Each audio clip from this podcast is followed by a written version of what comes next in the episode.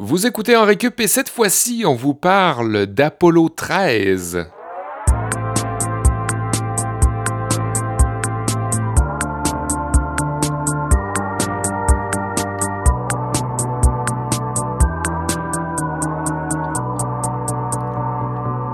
Salut les chums, bienvenue à En Récup, je suis Olivier Bradette et je suis avec Sébastien Blondeau et Kevin Breton à distance.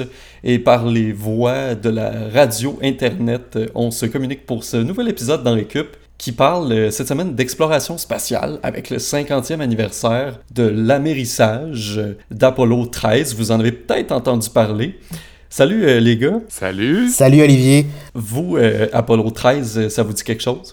Ben, euh, moi, je. Ben. Je. J'étais pas personnellement impliqué dans Apollo 13. Moi, je l'ai su à travers le film quand je l'ai vu à l'adolescence. là. Euh, sinon, personne ne m'avait parlé d'Apollo 13 avant. là. Euh, C'est vrai que de notre génération, de notre âge, c'est peut-être par le film, l'adaptation hollywoodienne ouais. de ce, ce qui aurait presque pu être une tragédie, Ouais. qui a finalement bien viré. Euh, C'est c'est peut-être par le film qu'on l'a appris, justement, ouais. Ouais. Non, moi, j'ai des souvenirs plus de Challenger en- quand la navette avait Ouais. explosé. Là. Ça, je m'en rappelais un peu plus. Mais faut dire que j'étais pas né, en fait, là, quand Apollo 13 euh, euh, est revenu. Non. Mais, euh, Non. Apollo 13, qui a célébré, comme on le disait, euh, en 1970 que c'est arrivé, le 17 avril, donc ça fait un petit peu plus que 50 ans ces jours-ci. On a préparé une coupe de cours là-dessus. Je sais que, hum, en tout cas, personnellement, je suis un très grand amateur d'espace puis de- de- d'astronomie, tout ça. là. Je sais que pour vous autres, c'est peut-être moins votre dada. Ça fait que je serais curieux de voir c'est quoi que vous avez préparé cette semaine. Ah, mais en vérité, non, moi, j'aime vraiment beaucoup ça, l'espace. Je voulais être un astronaute. Ah ouais, hein? Quand, Ah, quand ben oui, c'est vrai. que- Tu nous en parlais avant qu'on entre en Ouais, euh, je suis désolé que tu sous-estimes mes, euh, mes champs d'intérêt de même, là, Olivier. Là. Je, C'est vraiment je snob. hein? m'intéresse pas juste au hockey puis aux pâtisseries. Là. Non, non, je, je m'intéresse aussi à la science. C'est pas un domaine euh, qui t'est exclusivement réservé. C'est pas parce que j'étais vraiment poche en physique puis dans tous les domaines euh, reliés aux maths que ça m'intéresse pas. Je comprends rien à l'espace, mais ça m'intéresse vraiment beaucoup. Fait que Ouais, je moi, j'étais content de, pour mon cours de, de m'intéresser à, à- à ça. Puis je, je l'ai fait par le biais du cinéma. J'ai réécouté ce grand classique de 1995 qui met en vedette Tom Hanks et Kevin Bacon. C'est un film que j'avais écouté avec mes parents quand c'était sorti en VHS. Je l'ai loué hier. En VHS toujours? Ben, via YouTube, euh, qualité semi-VHS. Fait que je, vais- je vous ai comme préparé un genre de quiz par rapport à, à ce film-là, puis euh, des liens avec Hollywood euh, qui ont émané de cette production de 1995. Cool. J'ai souvenir d'écouter ce film-là au terrain de jeu quand j'étais assez jeune, mais c'est c'est flou. Puis en faisant mes recherches pour le cours, je vais vous dresser la chronologie de ce qui s'est passé dans, les, dans la mission d'Apollo 13. Donc si vous êtes moins familier, écoutez ce cours-là en milieu d'épisode. Ça devrait vous rafraîchir la mémoire ou vous apprendre comment ça s'est passé pour mieux comprendre ce qui était dit dans la théorie, si on veut, dans les termes plus techniques. De regarder certaines scènes du film sur YouTube, justement, ça m'a aidé à mieux m'illustrer ce qui s'était passé. Mhm. Ouais, puis, puis comme tu sais, c'est pas un documentaire, là, le, le film, ça reste de la fiction, sauf qu'ils ont vraiment tu sais, utilisé des transcriptions de la NASA de l'époque. Puis Tom Hanks, c'était vraiment un super gros nerd, genre encore plus gros nerd que toi, Ali, Ah ouais, qui hein? voulait vraiment s'assurer que ce qui était dans le film, c'était fidèle à la réalité, tu sais. Fait que c'est pas un documentaire, mais c'est quand même très proche de ce qui s'est passé. Ok. Tom Hanks, fucking nerd! Puis Seb, euh, qui est, qui est peut-être, je pense, notre homme le moins d'espace dans, dans la triade qu'on forme. Mais paradoxalement, c'est lui qui est le plus souvent dans la Lune. Ouais. Ouais, c'est vrai, c'est c'est bien dit, mais euh, si vous vous souvenez, par contre, dans notre épisode sur la science, je vous avais dévoilé euh, que j'avais, en sixième année du primaire, fait un exposé oral sur les trous noirs. Ah, c'est vrai. Et c'est pas mal le plus loin que j'ai pu euh, pousser ma loc. Mais ça m'intéresse quand même. Puis, ben, euh, j'ai essayé d'aller regarder ça sous un autre angle, comme j'aime souvent le faire. Je suis allé à l'origine des mots, Mhm. comme j'aime souvent le faire encore une fois, et je suis allé voir euh, pourquoi on allait euh, chercher Apollo comme nom, comme terme pour désigner ce programme-là. Ouais. Euh, Apollo 13, ça vient du dieu grec Apollon. Puis ben, je vais vous donner donc un petit cours de littérature grecque, peut-être plus mythologie grecque, euh, pour être euh, bien euh, précis. Et j'aimerais bien commencer cette journée de cours, si vous le voulez bien, les gars. Je vous le propose juste parce que ben, ça pourrait bien mettre la table. on va bien définir les termes avant de se lancer. Ben oui, on t'accorde ça. Euh, moi, j'ai pas de problème avec ça. Question de nomenclature. Une, une info que j'ai trouvée vraiment drôle dans mes recherches, que j'arrivais pas trop à glisser dans, dans mon cours. Euh, vous avez sûrement déjà vu des photos d'exploration spatiale avec des astronautes qui ont leur casque qui reflète la Terre, euh, la combinaison blanche qui les protège des radiations solaires. Tout ça, c'est impressionnant. Ces combinaisons-là ont été fabriquées par la compagnie Playtex, qui fabriquait à l'époque, dans les années 60, des brassières. Ah! Et eh ouais, après avoir été sélectionné pour sa fiabilité, la fiabilité de son design, la compagnie a un peu plus tard fondé une filiale qui est devenue le fournisseur officiel des combinaisons de la NASA jusqu'à ce jour, imaginez. Je sais pas si aujourd'hui euh, Victoria's Secret protégerait efficacement les astronautes des radiations solaires, mais visiblement je pourrais être surpris. C'est fucking drôle parce que je hmm. me rappelle pas ce que j'ai vu ça, mais récemment on a vu que ce qui avait comme retardé euh, l'envoi des premières femmes dans l'espace, c'est que les combinaisons spatiales n'avaient pas été prévues du tout pour la physionomie des femmes. Fait que je trouve qu'il y a quand même une belle ironie que les premiers costumes aient été conçu par des fabricants de soutien-gorge. C'est vrai. Quelque chose qui s'est perdu à travers le chemin. Là. Ouais, c'est. Ouais, clairement, clairement. C'est chiant. Ouais, un design sexiste, en quelque sorte, euh, des combinaisons spatiales. Alors, si vous le voulez bien, on va commencer la journée avec euh, le cours euh, de mythologie grecque à Sébastien Blondeau. Décollage. Ben oui, ben les gars, vous commencez à vous habituer à mes cours de littérature grecque qui sont pour vous une mystérieuse source de stupéfaction et qui pour moi me rappelle surtout que j'ai poché ce cours-là à mmh. l'école. Ah Ça me fait revivre ainsi les émois d'un cours universitaire à propos d'une littérature morte et déterrée à tout bout de champ tout en me donnant cet affreux sentiment euh, de l'imposteur, un peu comme quand j'écoute un match de hockey avec Kev pendant, les séries. Euh, fasse je fais comme semblant que je comprends ça, là, puis que ah, je connais les, les, noms des joueurs. Oui, Oli, on fera ça, on écoutera ça bientôt ensemble, nous deux, un match. Ben, ce serait le fun. Ceci étant dit, euh, c'était clair que j'allais vous parler de l'origine du nom du programme Apollo, parce que ben, vous connaissez mon penchant pour l'étymologie des choses. Ça vient bien sûr du dieu grec Apollon, puis ça, ben, je vous apprends rien. Euh, Apollon, fils de Dieu, beau garçon, idolâtré, dieu de la lumière, des arts, de la musique et de la poésie. Fait intéressant euh, que j'ai trouvé dans mes recherches, le grec ancien Apollon, Apollon euh, serait en fait dérivé d'une langue indo-européenne qui à l'origine employait le mot apello ou aplo, qui voudrait dire puissance. OK. Puis ben, c'est l'historien et auteur Daniel E. Gersensen euh, qui pense que les pratiquants de l'époque utilisaient cet adjectif-là au lieu de, du vrai nom du dieu en tant que tel. Donc le vrai nom de Apollon aurait été euh, oublié par la suite parce que ben, tout simplement, euh, dans le temps, on ne voulait pas appeler les dieux par leur nom. On avait peur des dieux. Donc, on, les nommait pas par leur vrai nom pour pas s'attirer du trouble et on leur trouvait des, adjectifs pour parler, un peu comme on dit le Saint-Esprit.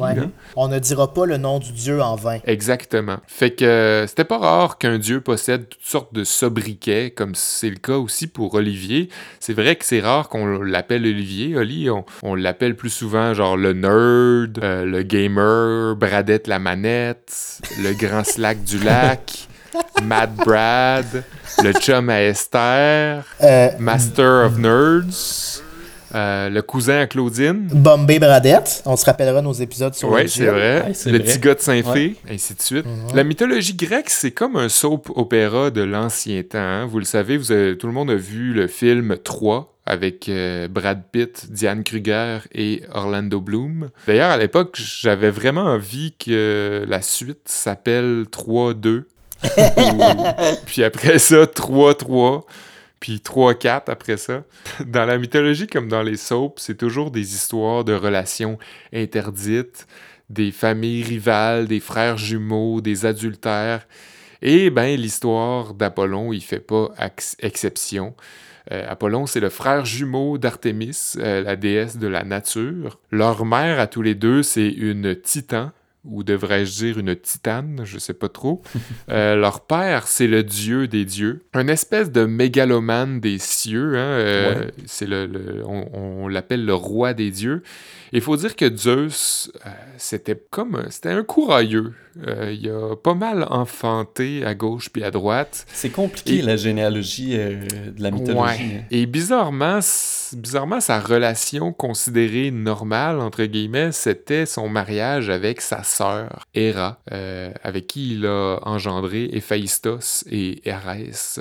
Mais il y a aussi eu plusieurs autres enfants avec ses maîtresses, des femmes humaines et des femmes titans, comme Leto, la mère d'Apollon. Malgré toute cette aria de demi-frères et demi-sœurs, cousins, cousines, un peu comme euh, Oli au lac, euh, Apollon reste tout de même un dieu super important pour l'Antiquité. Et pour plusieurs, c'est un exemple à suivre, parce qu'il représente la raison, l'ordre et la clarté, en opposition à mon cours en ce moment.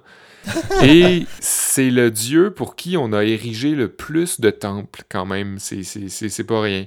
Il est resté dans le langage à travers le temps aussi, notamment pour symboliser des concepts philosophiques ou pour nommer des phénomènes astrologiques. Aussi, ben, vous connaissez l'expression beau comme un Apollon. Mm-hmm. Et euh, c'est pas trop clair, par contre, pourquoi c'est le nom qu'on a choisi pour le programme de la NASA des années 60. Apparemment que c'est le docteur Abe Silverstein qui a choisi le nom parce qu'il a vu une photo du dieu grec sur son fameux chariot dans un livre de sa bibliothèque. Euh, sûrement qu'il a dit ça juste pour plugger le fait qu'il y avait une bibliothèque, un, peu comme, en ce moment les gens euh, Skype ou FaceTime euh, devant leur bibliothèque pour un peu pour brag. Tu sais, le setup que j'ai là en arrière, c'est pas là pour rien.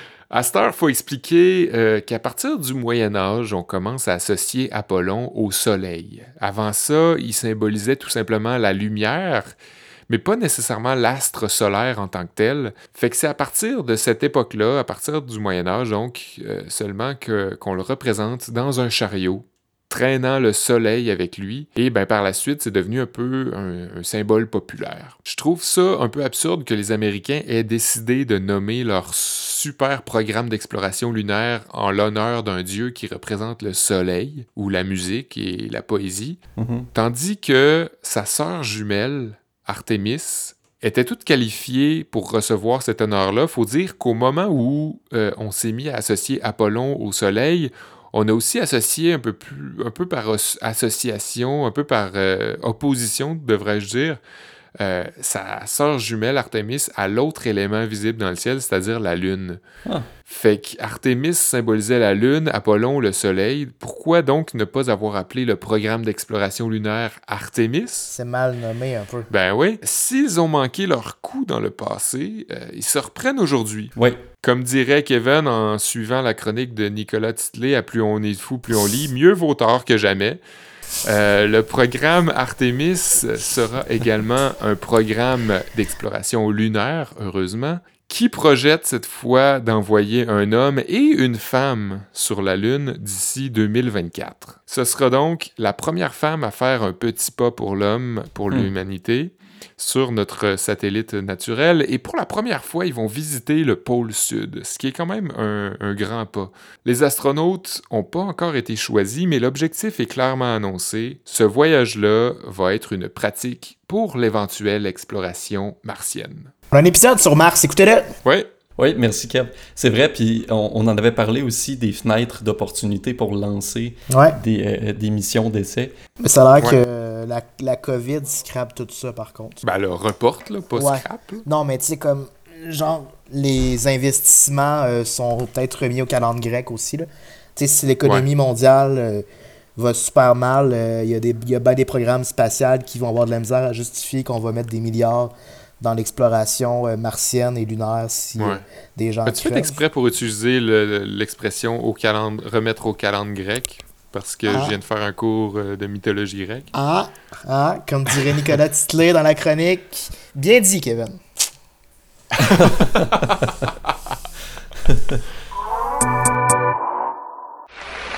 We choose to go to the moon in this decade and do the other things. Not because they are easy, but because they are hard. C'est un extrait bien populaire d'un discours de John F. Kennedy en 1962. Mhm. Les débuts de l'exploration spatiale ont été fulgurants dans ces années-là, au début des années 60. C'était sur fond de guerre froide entre la Russie et les États-Unis, les deux nations qui se sont livrées une bataille technologique à grande vitesse pour être les premiers à réaliser pas mal n'importe quel accomplissement dans l'exploration spatiale et dans la science en général. Les deux nations ont investi des sommes importantes pour faire avancer la recherche dans le domaine. À l'époque, le programme Apollo a coûté 25,4 milliards de dollars, ce qui représente aujourd'hui environ 153 milliards US. C'est du beau bidou quand même. Le Project Apollo, comme il a été officiellement baptisé, a été mis sur pied par la NASA sous l'administration du président Dwight Eisenhower, mais c'est surtout sur la gouverne de John F. Kennedy que le programme a été poussé plus loin. Au début, les missions Apollo devaient envoyer seulement les humains dans l'espace. Mais Kennedy, plus tard, a émis la volonté claire de faire marcher des humains sur la Lune. Et l'humanité a finalement posé ses petits pieds sur la Lune pour la première fois le 20 juillet 1969 ce moment-là a marqué l'histoire, a marqué l'imaginaire d'une génération. Hein. Je suis sûr, les gars, que vous vous rappelez où est-ce que vous étiez lors de cette journée historique-là. On compte 18 missions Apollo dans l'histoire, et ça, ça inclut aussi les tests qui ont précédé les vols habités dans l'espace. Apollo 1, qui devait être seulement un test au sol, a malheureusement tourné à la tragédie quand un incendie a tué les trois membres de l'équipage qui participaient à un test dans une cabine pressurisée qui était destinée à elle prendre son envol éventuellement. Ça, c'est-tu comme quand les, euh, les, la porte a resté barrée, puis les astronautes ont voulu sortir, mais il y avait eu un, une défaillance avec le la mécanique de la porte? Il y a eu, en fait, c'est que vu que la cabine était pressurisée, c'était vraiment difficile pour les gens à l'extérieur ah, d'ouvrir les coutilles pour évacuer les trois pilotes. Euh, ils voulaient vraiment reproduire des conditions comme si c'était dans l'espace, j'imagine. Puis il y a eu euh, une étincelle, puis comme il y avait, comme c'était pressurisé avec beaucoup d'oxygène, le feu a vraiment proliféré rapidement, puis ils n'ont pas été capables de s'en sortir, ils sont décédés par asphyxie, malheureusement. Donc euh, après euh, toute une succession de vols en orbite autour de la Terre, puis ensuite autour de la Lune, c'est finalement la mission Apollo 11 qui a été la première à fouler le sol de notre satellite naturel. Et je trouve ça fou de voir qu'en 10 ans, la NASA a pu envoyer du monde sur la Lune en partant de presque rien une décennie avant. Comme quoi, des motivations euh, économiques et politiques de guerre froide peuvent euh, pousser. Euh. Mais ça, ça n'a jamais été prouvé, hein, qui ont été la Lune. Ça n'a jamais été prouvé, prouvé, prouvé. on partira pas là-dessus. ben, on le disait en ouverture, il y a quelques jours, le 17 avril, ça a fait 50 ans que la mission Apollo 13 est revenue sur Terre. Et c'est probablement, après Apollo 11, la mission la plus connue du programme, au point où elle a fait l'objet d'un film en 1996. Et tout le déroulement de cette mission avait effectivement un grand potentiel cinématographique, comme on va le voir dans notre petit survol des événements. Apollo 13 devait se poser sur la Lune aussi, mais a jamais pu le faire à cause d'une défaillance technique qui aurait pu être fatale pour son équipage. Le 11 avril 1970, les trois astronautes Jim Lovell, Jack Swigert et Fred Hayes se sont envolés à bord de leur capsule de contrôle Odyssey couplé à ce qu'on appelait le module lunaire Aquarius, et les deux appareils étaient propulsés dans l'espace par une fusée Saturn V. La mission a failli mal tourner dès le départ à cause d'un des cinq moteurs de la fusée Saturn V. Heureusement, c'est le moteur qui est situé au centre de la base de la fusée qui s'est éteint deux minutes trop tôt. Et je dis heureusement parce que les quatre autres réacteurs sont placés symétriquement autour de la fusée et ont donc pu compenser la poussée perdue en demeurant actifs un peu plus longtemps sans toutefois déstabiliser l'équilibre de l'appareil.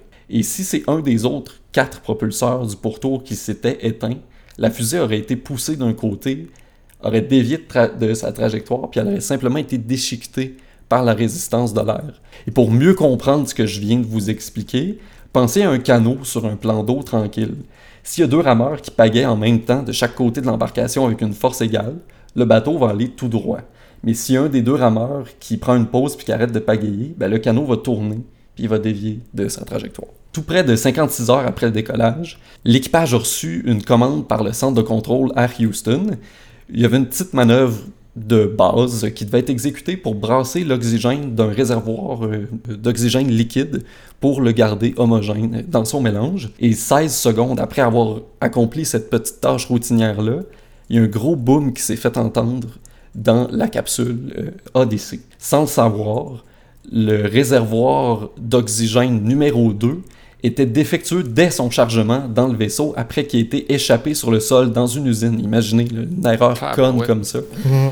Ouais. Et selon les dires de l'astronaute Jim Lovell, qui était à bord, le réservoir était en fait une bombe à retardement qui n'attendait juste ça que d'exploser. Et c'est un court-circuit qui a causé l'explosion. Donc l'équipage a rapidement informé le centre de contrôle avec une des transmissions radio les plus célèbres de l'histoire. Okay, Houston, we've had a problem here. This is Houston. Say again, please. Uh, Houston, we've had a problem. We've had a main beam unable. Dans le film, d'ailleurs, euh, la citation n'est pas reprise à l'exactitude. Dans les faits, c'est deux astronautes qui répètent la phrase à tour de rôle après que le centre de contrôle euh, de Houston ait demandé de répéter. Et dans les premières minutes, après ce signalement-là, personne ne réalisait vraiment la gravité de la situation. Mais les données au sol ont fait constater que les réservoirs 1 et 2 s'étaient vidés de leur contenu. Alors très rapidement, le centre de contrôle réoriente la mission. On s'en va plus sur la Lune, on ramène notre équipage. Et c'est pas chose simple quand le vaisseau en question est déjà à plus de deux tiers de sa trajectoire, soit environ 330 000 km de la Terre, euh, en voyageant à proche de 3000 km à l'heure. C'est pas juste un U-turn sur le boulevard. euh. Il y a du gros travail qui a dû être fait tant à bord qu'au sol, alors que les scientifiques calculaient la trajectoire empruntée pour se servir de la gravitation de la Lune comme un slingshot, comme un genre de- d'effet de catapulte, pour revenir vers la Terre. En même temps, les astronautes ont dû se patenter un système de filtration d'air improvisé pour diminuer les taux de CO2 qui grandissaient dans, dans la cabine. Et ça, c'était vraiment un risque d'asphyxie. Euh, S'ils n'avaient pas patché ça, ça, ça les aurait tués avant leur retour sur Terre. Tout le monde se serait endormi? Ouais, tout le monde serait euh, décédé tranquillement euh, par manque d'oxygène. L'équipage euh, utilisait les propulseurs du module lunaire Aquarius pour réorienter leur trajectoire pour se raligner vers euh, la Lune. Et ils ont vraiment survolé la surface à une distance de seulement 254 km. Ils étaient vraiment proches de leur objectif premier de se poser. Ouais. Mais le but était vraiment juste de se servir de la gravitation lunaire pour se repropulser vers la maison. Et le dernier défi consistait à se séparer du module lunaire qui aurait compromis l'entrée dans l'atmosphère. En plus de ça, il fallait optimiser l'énergie dans la capsule. Plusieurs systèmes non essentiels ont été éteints pour sauver de l'électricité, ce qui a causé une diminution drastique de la température qui empêchait les trois astronautes de bien dormir puis de reprendre des forces pendant qu'ils Mhm. pouvaient le faire.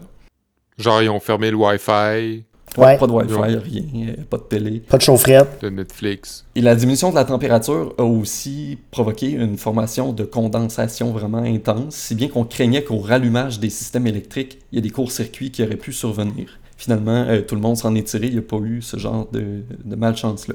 C'est des ingénieurs de l'Université de Toronto qui ont calculé avec euh, précision la pression nécessaire à appliquer qui permettait à la capsule de se séparer de façon sécuritaire du module lunaire à l'entrée dans l'atmosphère pour pas que les deux entrent en collision euh, pendant la chute vers euh, l'océan Pacifique. Et euh, quand ça, ça a été fait, ben, la capsule est entrée dans l'atmosphère, ce qui a provoqué ce qu'on appelle un blackout radio.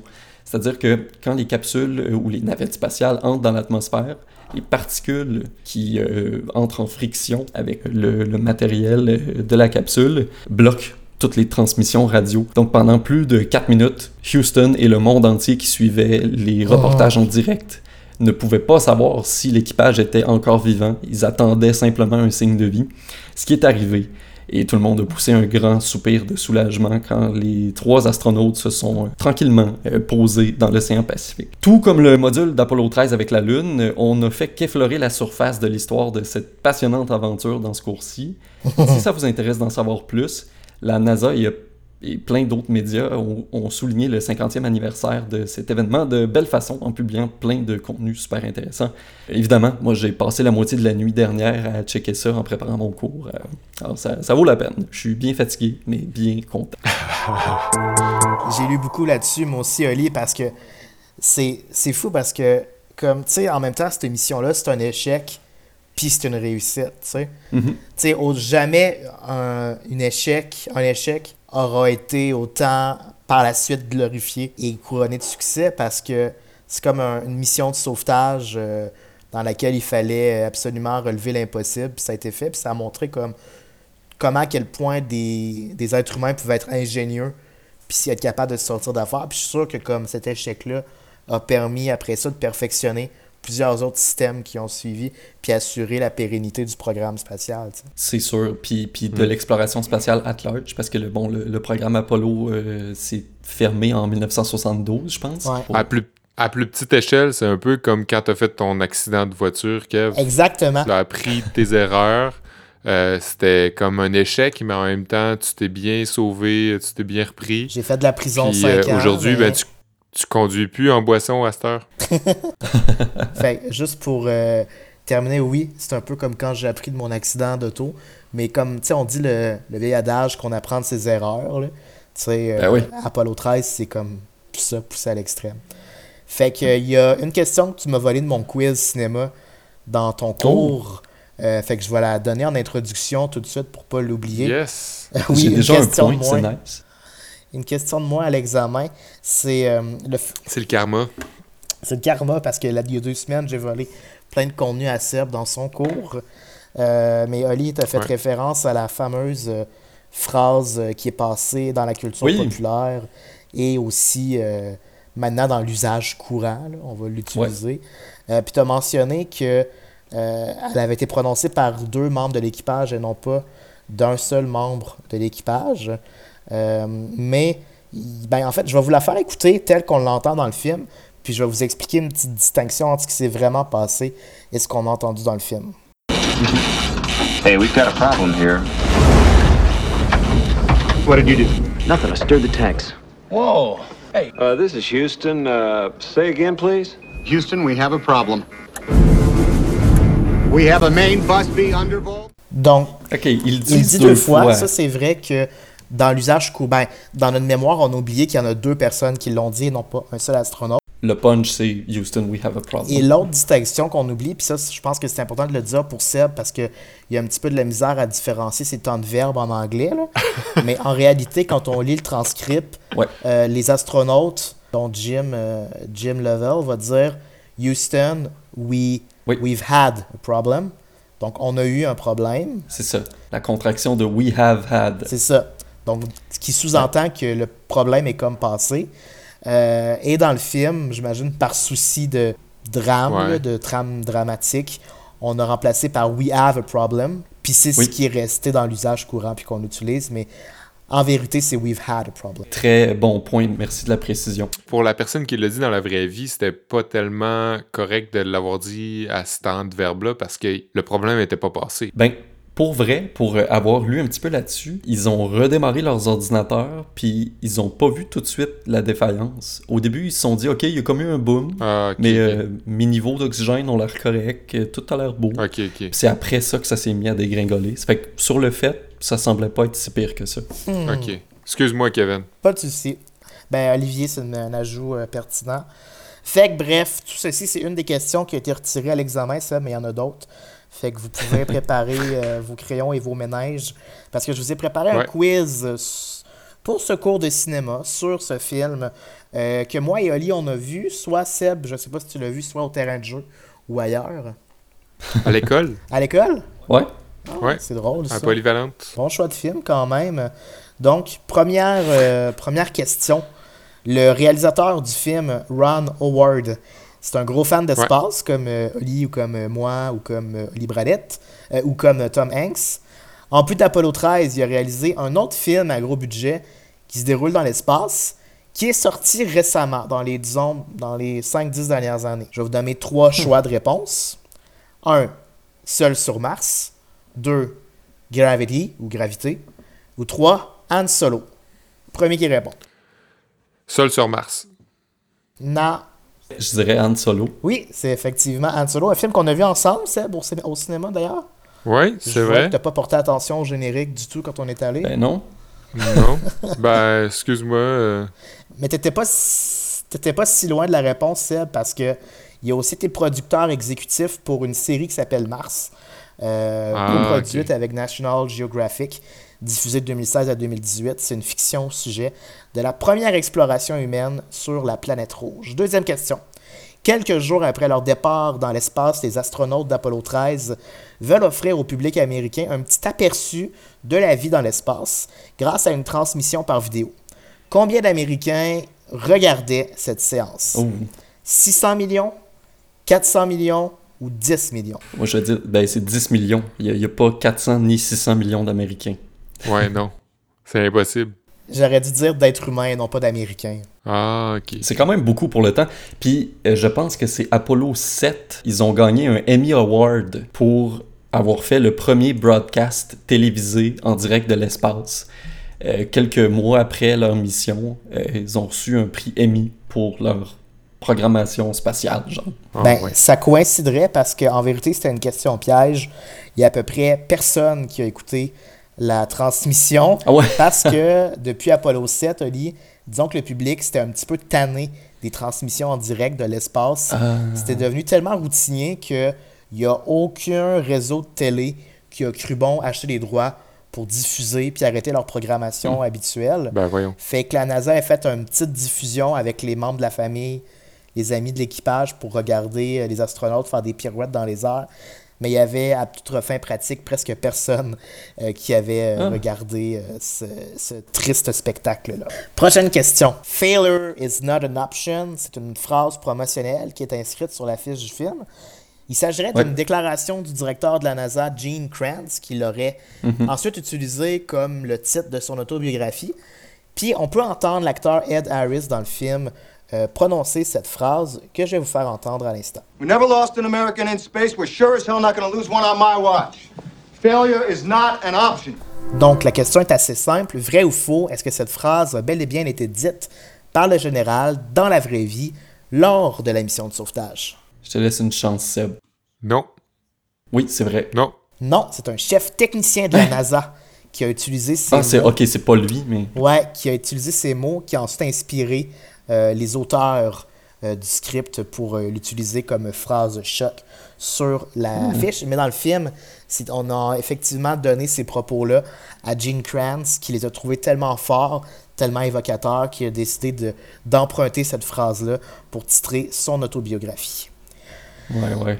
Oh, ben, je vous parlais tantôt de la fameuse séquence euh, alors que les astronautes faisaient une transmission qui finalement n'a pas été transmise en direct sur Terre. Et dans cette séquence-ci, on entend dans le film euh, des morceaux choisis parce qu'il y avait une petite radio en fait.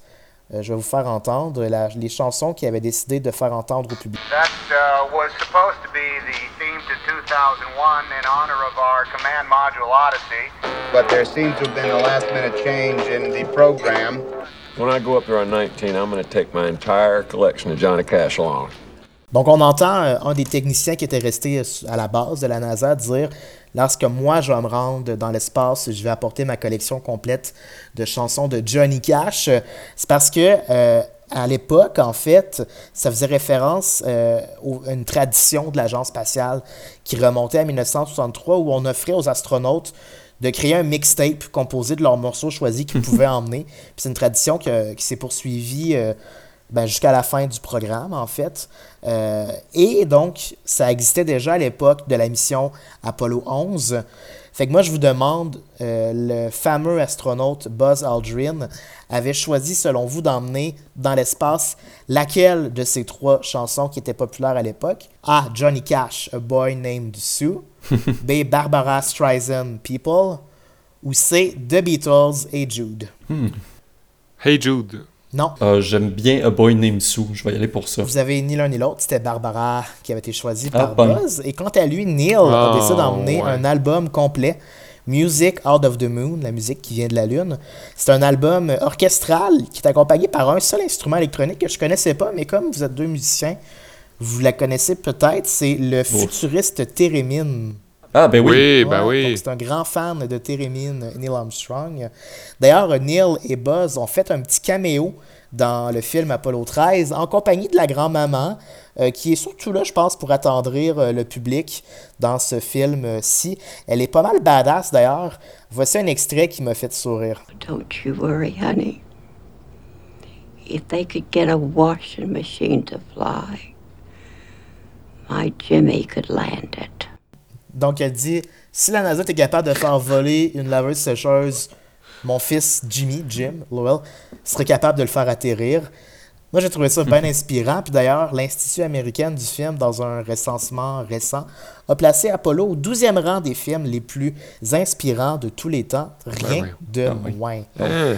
En 1996, donc l'année suivant la sortie du film, on a découvert un astéroïde et comme euh, le veut la tradition, on a voulu la nommer. Et pour ce faire, on a voulu rendre hommage à ce film, Apollo 13, qui avait connu un grand succès au box-office euh, et, au Oscar- et aux Oscars. Comment est-ce qu'on a nommé l'astéroïde en question? Est-ce que c'était A. Tom Hanks, B. Ron Howard ou C. Wilson? Euh, Wilson. non, mais je- mais j'aurais quand même aimé ça que ce soit Wilson. Puis pendant le film, Ça aurait j'imaginais été bien drôle. Tom Ouais, Hanks perdu dans l'espace tout seul Dans l'espace. avec un, volley- un ballon de volleyball taché de sang comme unique Ben, compagnon. ça doit être Ron Howard? Non, c'était Tom Hanks. Ah, Ah, ouais, vrai. Ben. ouais. Fait que Tom Hanks a un astéroïde Wow. dans son nom. Et C'est finalement, vrai ou faux, il existe une suite au film Apollo 13, titré Apollo 18, dans lequel Kevin Bacon est retourné sur la Lune dans une mission intérieure, puis il est mort et hante depuis la surface lunaire. Euh, non. vrai? Ben, c'est Non, je dis faux. partiellement faux. Il y a un film d'horreur qui est sorti, Apollo 18, Ok. en 2011, qui nous explique que la raison pour laquelle la NASA a cessé ses missions d'exploration vers la Lune, c'est parce que Hmm. elle était habitée par des extraterrestres démoniaques. Ça peut être un très grand succès au box-office. Je vous recommande pas nécessairement de l'écouter. Ça fait penser un peu à- au film que, dont tu nous avais parlé, Ghost on Mars. Ouais, vraiment mauvais. Ah, ok, t'avais vu aussi, toi, Ouais, Seb. moi je l'avais vu aussi, ouais. Je l'ai pas vu, moi.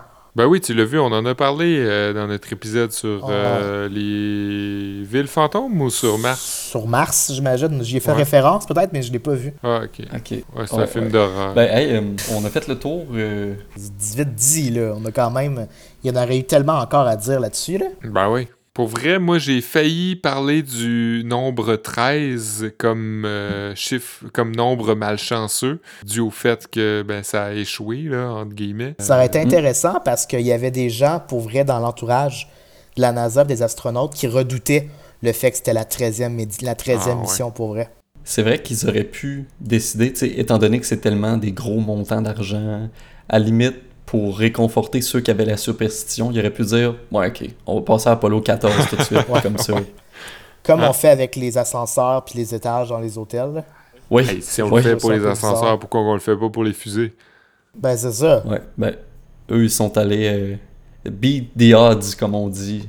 T'as-tu vu euh, la vidéo, Ali, pu- puisque tu t'y es perdu? La vidéo qui Mhm. nous démontre, parce que pendant longtemps, on croyait que, admettons que ça n'aurait pas marché, la mission de, de, de sauvetage. Dans le fond, le vaisseau serait devenu un genre de, de sarcophage, puis que les astronautes seraient restés à jamais à, à naviguer dans l'espace jusqu'à leur mort.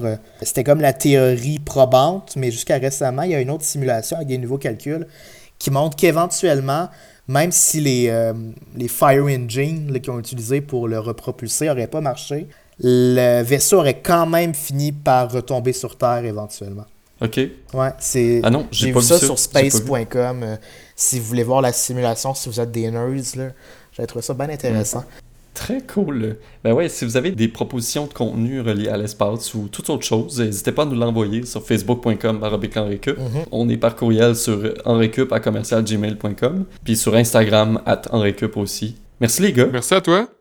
Merci les boys! Merci Canal M, CISM, CFRT comme tout le temps. On vous embrasse. Euh, Ouais. Prenez soin de vous. Là, il s'est passé quelque chose parce que le dernier épisode, on avait euh, sous-entendu qu'on allait faire un épisode sur les personnages fictifs. Mais Ouais. comme c'était le 50 ans d'Apollo 13, on l'a comme sauté. Mais on a fait une promesse en récup. Puis en, en récup, on tient nos promesses. Ouais, ça va être euh, au prochain cours, la semaine prochaine. Prochain épisode, ouais, on parle des personnages fictifs. J'ai hâte aussi. Il me semble qu'on a deux bons épisodes euh, de suite. Ouais. Bon, ben, on se dit à la semaine prochaine. Yes. Ciao.